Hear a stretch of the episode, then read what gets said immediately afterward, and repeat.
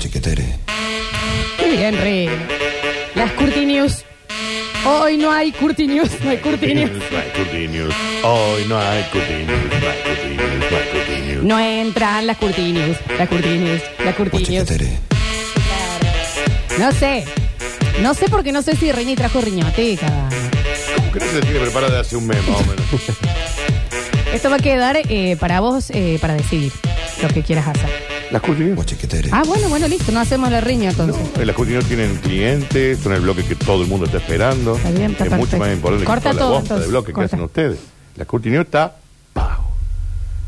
Torta de guita. ¿Eh? ¿Para qué? Para que después pongan música este que tiene tres riñones. ¿Para qué? ¿Que somos el cotolengo nosotros ahora? ¿Eh? ¿Eh? ¿Ayudando al resto? ¡No! Este bloque está pago. ¿Consigues un sponsor? Si le conseguimos durante. Más igual, ¿eh? Si le conseguimos un sponsor en este tiempito, ¿podemos hacer riñoteca? Bueno. bueno. Pero la, la, la, la guita va Pero la para- viva, la viva acá, ¿eh? Y viva. Qué fácil que está hoy, che, ¿no? Puesta uno arriba del otro, ¿eh? La chipa. Vamos a bajar los decibeles un poquito, porque bienvenido Julián Antivero, sponsorizado por arroba la punto mencía, nuestra el bodega tipo vinoteca espectacular, sí, claro. El tipo tiene un sponsor. Con esta, ¿eh? Con él. Y de dos personas espectacularmente piolas, que son los dueños bien. de la mencía, que le mandamos un beso enorme, no Salud, dejen de Julián. ir, Salud, súper. Aparte te digo, vos entras a comprar... eh, Un, un corcho Sí. y igual un vinito, ya te Sí, claro. hablan la Sí, quesita, sí, son sí. gente fabulosa. A mí me encanta ir a algún lado que haya un quesito, yo ahí me tenés. Bienvenido, Yo voy al Julián banco y me dan un quesito, me quedo. Arroba Julián.antivero, nuestro sommelier. Acá estamos, acá estamos, sí. Sí, estuvimos el sábado por allá, estuvimos en la mencía. Estuvo lindo. Gracias que después nos llevaste a mí y a Julián, que teníamos que estábamos medio lejos y teníamos que ir a otro lugar y el sommelier nos alcanzó. ¿Estaban a pata ustedes? Sí, ¿O habían bebido? y bueno, Ah, eres el conductor designado. claro, él, Ah, él no perfecto. había... Sí, sí, sí. Qué gente Exactamente. responsable esta, ¿eh? Exactamente. ¿Cómo está, Juli? Bien, bien, muy bien. ¿Qué estamos degustando desde hace un bloquecito? Ya empezamos tempranito. Eh, traje hoy un vino de Catamarca, seguimos con los vinos de Catamarca. Qué bien. Seguimos descubriendo cositas interesantes en Catamarca. Este vino se llama Seis Miles, lo pongo ahí a ver si se ve. Seis miles. Seis miles. Seis Miles de bodega Veralma. Ahí se ven. Sí. Ver alma. ¿Y qué tipo de vino es? Catamarca tiene como distintas regiones, distintas zonas. Esto está eh, en la parte alta de Catamarca, 1300 metros de altura sobre el nivel del mar. Lo que hace que sea un vino fresco, un vino. mm, Se pasa, te digo, eh, facilís, ¿no? Yo Eh, tengo está la muy bien, copita Está ya- muy bien, está bien, Florencia, el fondo blanco. Juli, sí me pasa. Ah. Quedaba, quedaba una chispita, Una amiga nomás, quedaba, una cosita una quedaba, quedaba. ahí. Y Eh, quiero degustarlo bien para el blog. Qué livianito, ¿no? Es, Sí, es- es livianito. es de fácil tomar. Es de fácil tomar. Es un vino joven, un vino, el varietal es Syrah.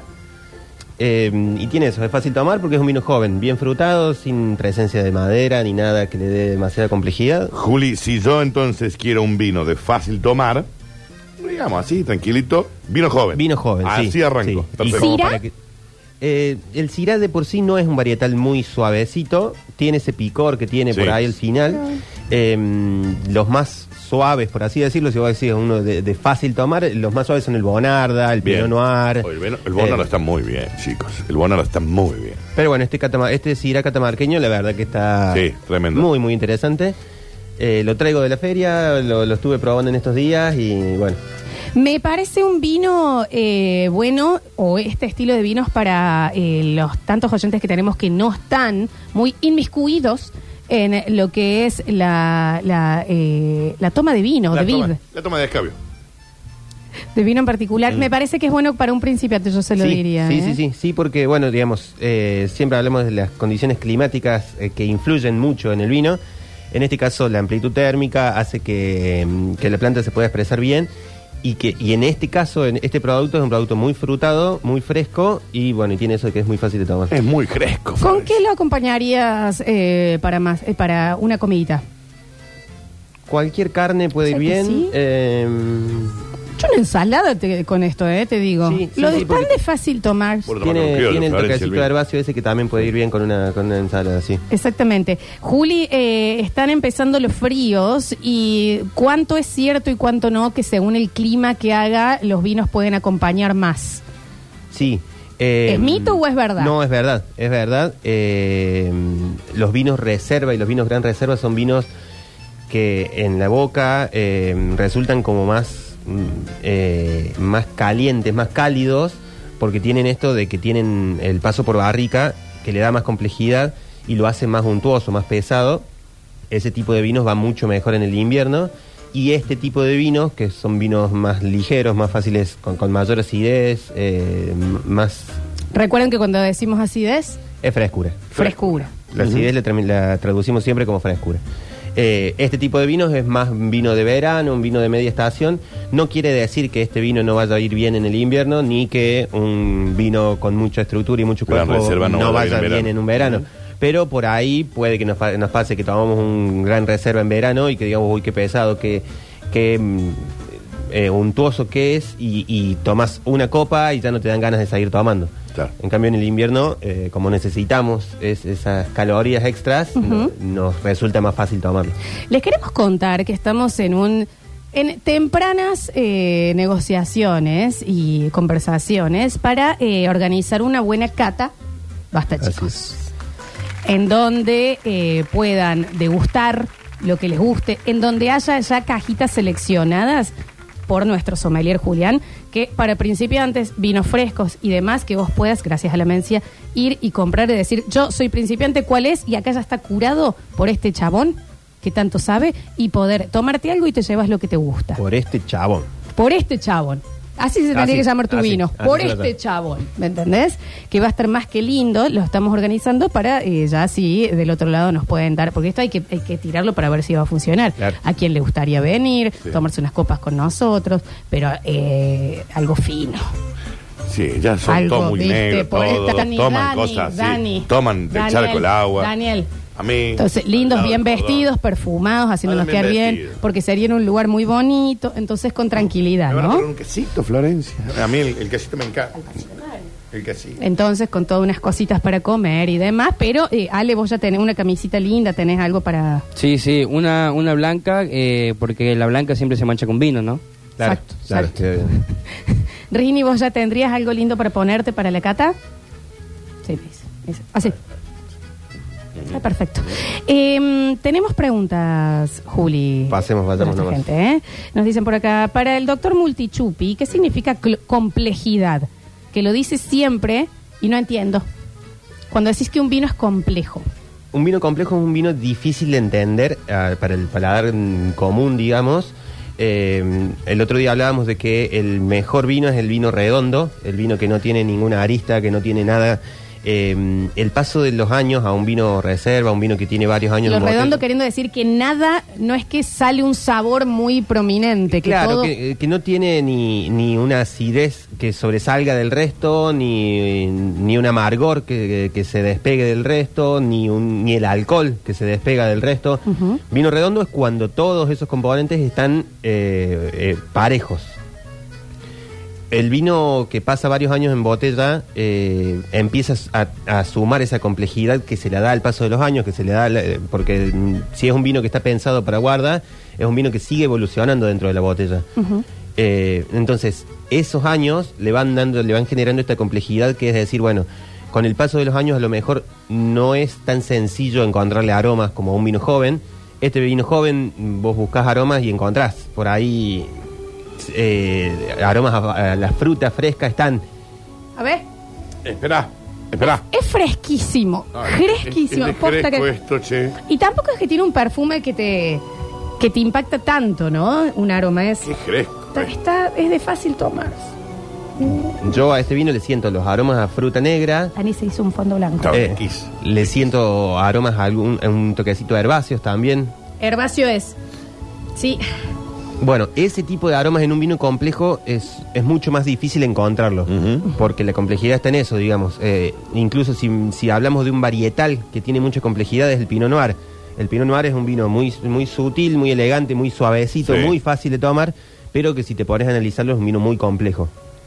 Juli, para mí esta es una muy buena pregunta que puede dar también paso a un próximo bloque de esto. Eh, ¿Tiene algo que ver el gusto del vino o de dónde viene con el nombre? Que se me ocurre que podemos hacer un bloque con los vinos con mejores nombres. se puede hablar de vinos con buenos, muy, muy buenos nombres, sobre todo hoy en día hay muy buenos nombres. Que no, que tenga que ver, eh, no, por ahí algunas bodegas sí le ponen el nombre, en el caso de este, se llama Seis Miles, justamente porque está en Catamarca y porque está al pie del cordón montañoso de los Seis Miles, que es el cordón montañoso, el segundo cordón montañoso más alto del mundo. Eh, entonces, como la vista del viñedo son eh, esos seis miles, eh, le ponen el nombre al vino. En algunos casos sí, o por ejemplo el Obum de Terra Camiare se llama Obum. Rico ese. Se che. llama Obum porque está, eh, en lugar de pasar por barrica de roble, pasa por un huevo de cemento. Por un huevo de cemento, Dani. como vos. Como pone vos todos los días.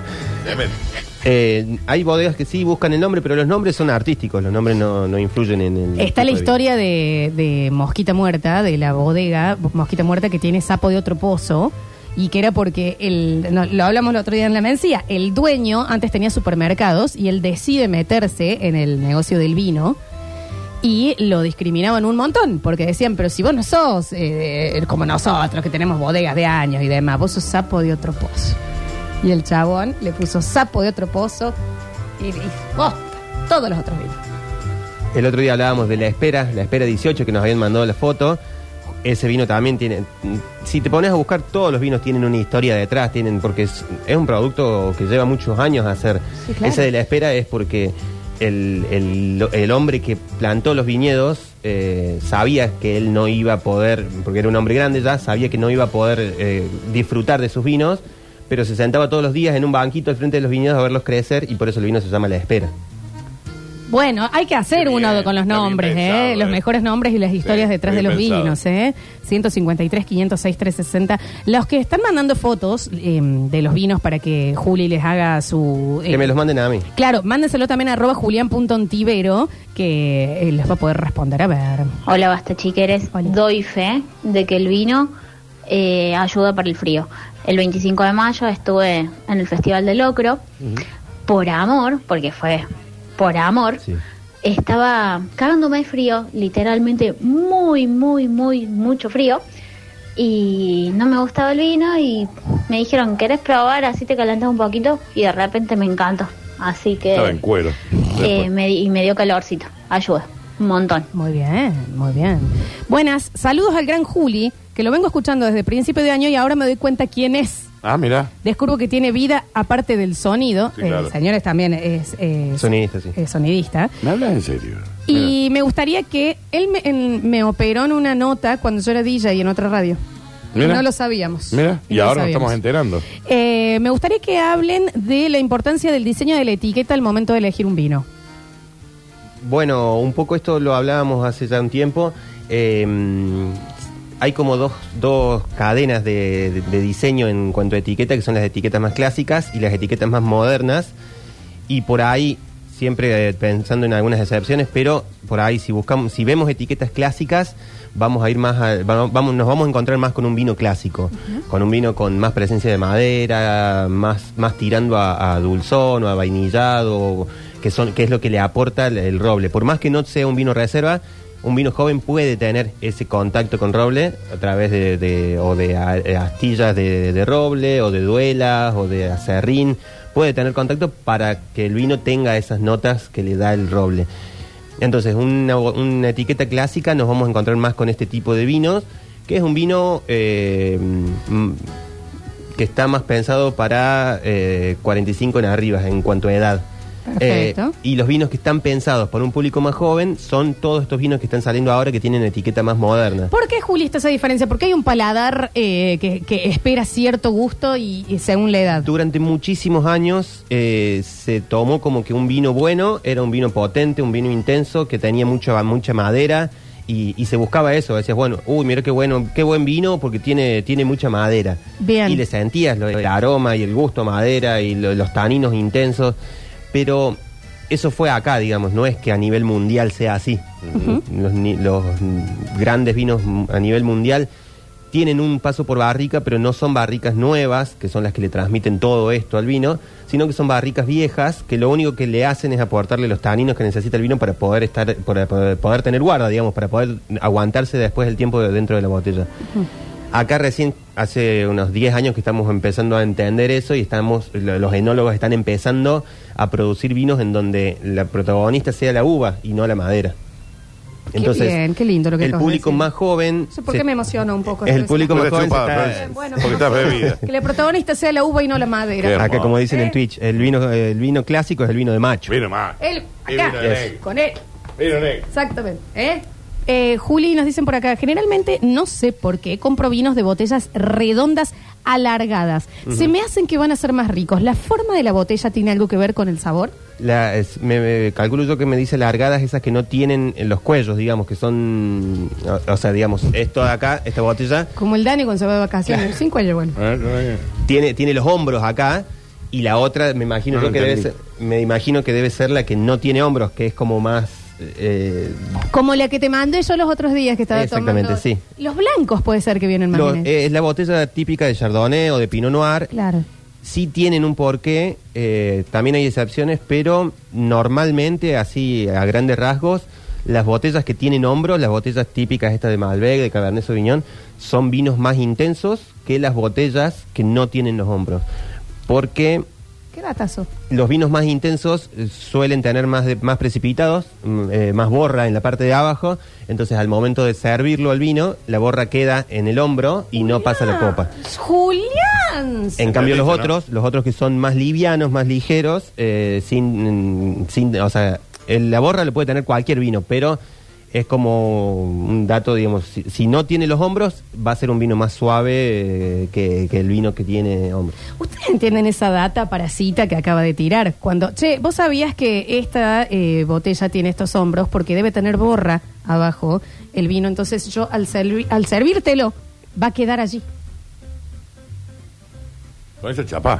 El acto. Y sumando un poquito más ahí a- en ese tema, un vino que tenga borra, un vino que tenga precipitados, no es un vino malo, es simplemente un vino que está menos filtrado, incluso es hasta un mejor vino, porque mm, el filtrado lo único que hace es hacerlo más, más lindo visualmente, pero en ese filtrado se pierde mucho, el vino pierde mucho de, lo que, de, de los componentes que tiene, tanto aromáticos como de estructura. Entonces, si ven un vino turbio eh, que, dice que no está filtrado, no le, no le tengan miedo porque puede ser hasta incluso mejor vino que, que un vino filtrado. Y se pueden repetir lo de los hombros porque se cortó 10 segundos la radio. ¿Eh? Clarísimo. ¿Por El- qué? eh, la forma de la botella, digamos, eh, si usted no nos está viendo en Twitch, eh, tenés el cuello de la botella y se ensancha. No todas las botellas tienen eso, sino que son como derechitas, Claro. sin hombros. El que tiene hombros en- es porque. Porque es un vino de macho. Es un vino de macho con borra y al, al servirlo queda allí la borra y no pasa a la copa. Exactamente. A ver, los escuchamos. Eh, doctor Escabidubi, una, una consulta. Tengo un comercio y los vinos de, de, de han subido mucho, pero exageradamente para la. Me han ofrecido un vino marca Max. ¿Qué opina usted? ¿Me van a dar muchos años de, de Bauer? ¿Voy a terminar con el- como un tomate piso por un caballo o va a ser una leve jaqueca para mis fieles clientes? Nada más. Yo siempre recomiendo que cuando te ofrecen un producto nuevo lo pruebes, o sea, pidas un- una botella como para probarlo. Si tenés a alguien cercano que, que tenga un poquito de conocimiento, eh, probarlo en conjunto o juntarte con un par de amigos y probarlo y ver qué te parece. Eh, si el vino tiene sello de, de INB atrás, es un vino hecho mm, con toda la de la ley, por así decirlo, Muy bien. y no puede ser un mal vino. Probable, fíjate si te. Hasta lo podés comparar con los vinos en, en tetra. Eh, doctor, tengo que viajar a Italia y quiero llevar un vino de regalo. Me gustaría que sea algo con mucho gusto argentino para no competir con los vinos de allá. ¿Cuál podría ser? Y si pensamos en, un, en Argentina y en un vino, tiene que ser Malbec. Eh, Comprite. Y, claro. Con una mm, eh, doble cola. Y, No. si, y si pensamos en buenos Malbec, eh, los que más representan a la Argentina No hoy en día. en plata. No digo que son los Elegí. mejores. No digo que son los mejores. En plata pero- elegí. Se está yendo a Italia el señor. Por eso. No digo que son los mejores, pero los que más representan a Argentina son los mendocinos. eh, y dentro de Mendoza, lo que es el Valle de Uco. Entonces, Alguno que ahí- esté en, en, en la mencía, vayan y pre- digan Valle de Uco. Valle de Uco, sí, sí, sí, sí, alguno del Valle de Uco. Eh, no tengo ahora presente cuáles son los vinos que tienen la Mencía, pero Un viñebar. Eh, ya, vamos. Pero sí, cualquier vino de más de, 500, de 1.500 pesos, 1.500, 1.800 pesos va a ser un muy buen vino. No pensé en guita, Y- elegí. No estás pensando en guita, está diciendo, por favor. y va a representar muy bien. Eh, por ahí algo distinto que representa muy bien Argentina, pero que no es tan popular, es el Pinot Noir del, del sur, de la Patagonia. Perfecto. Eh, hola chiquis, gracias al Don Vino que el otro día le mandé un mensajito para preguntarle qué vino podía usar para cocinar y me contactó en el acto. Punto. Abrazo, gente, dice por acá. Dicen eh, por acá. mm, eh, hola chicos, pregunta para el Doc Wikipedo. ¿Cuál es el vino más suave en cuanto a graduación alcohólica?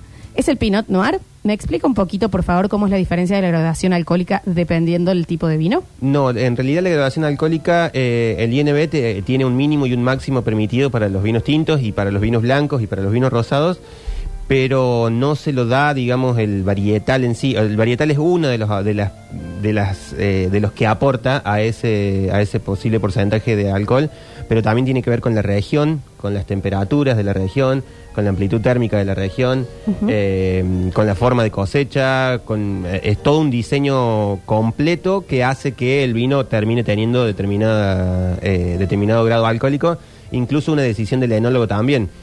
Em, Cuando el vino se pone a fermentar, eh, cuando la uva se pone a fermentar, el enólogo puede decidir en qué momento pausar esa fermentación de acuerdo a la graduación alcohólica que quiere que tenga su vino.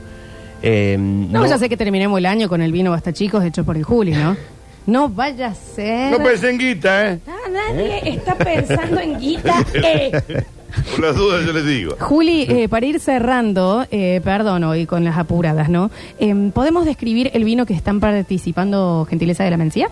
El que vamos a sortear. Eh, sí, vamos a sortear un vino de Mendoza, un vino que se llama Padrillos, eh, un vino eh, muy interesante. Para acompañar, para comer, antes de comer, fresco, más añejado, fuerte. Es un Malbec joven eh, mm, que va bien con prácticamente todo. Estamos muy acostumbrados al Malbec, así que lo pueden acompañar con, con lo que quieran y va a quedar bien. Tienen que estar siguiendo arroba la punto mencía, tienen que mandar que lo están siguiendo. Y ¿sabes qué? Y también a julian.ontivero, Sí, claro. Porque es gratis. Porque aparte de cualquier consulta te lo responde el toque. El conocimiento que tiene este chavo No. para chupar como chupa. Tanto conocimiento en un, en un cuerpo, ¿no? ¿Entendés? En un- y lleno de vino. Pero no pensé en guita, Juli. Dale, dale ahí. A la primera, Y vos ¿eh? le festejás todo, ¿me entendés? Le festeja, entonces lo sobreexcita. Eh, ¿Estás con tiempo? ¿Te quedás a que terminemos la botella y una riñoteca y un poquito de Me quedo, me Curti News? quedo, sí, me quedo. Gracias. Sobre todo por la riñoteca, tengo ganas. Gracias, Juli. No, por nada. Gracias a vos también.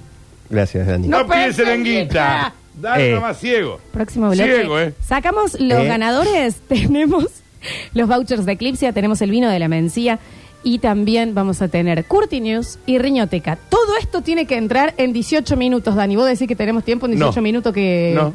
No te, te- ¿No te alcanzan a vos 18 minutos? No, yo necesito mínimo siete días. De cualquier manera. No pensé en guita. ¿eh? Yo, no, pensé yo no en estoy guita, pensando en Dani, guita. no pensé en Ah, si guita. a mí sé lo que me sobra, Florencia. Es tiempo y guita. Tiempo y guita. Punto. Pero mal si que es quieren, no. Le dejamos todo el tiempo a la riñón. Yo haría bonus track, 10 minutos, 10 minutos. Eh, sí, Metrópoli llega tarde siempre también, que nos den 5 cual es minutos. inentendible. Zuliani nos entrega tarde, entonces ¿por qué? No, pero yo no quiero estar cinco minutos más. Ya volvemos trabajo con hasta las más. tres. Basta, chicos. ¿Qué pe-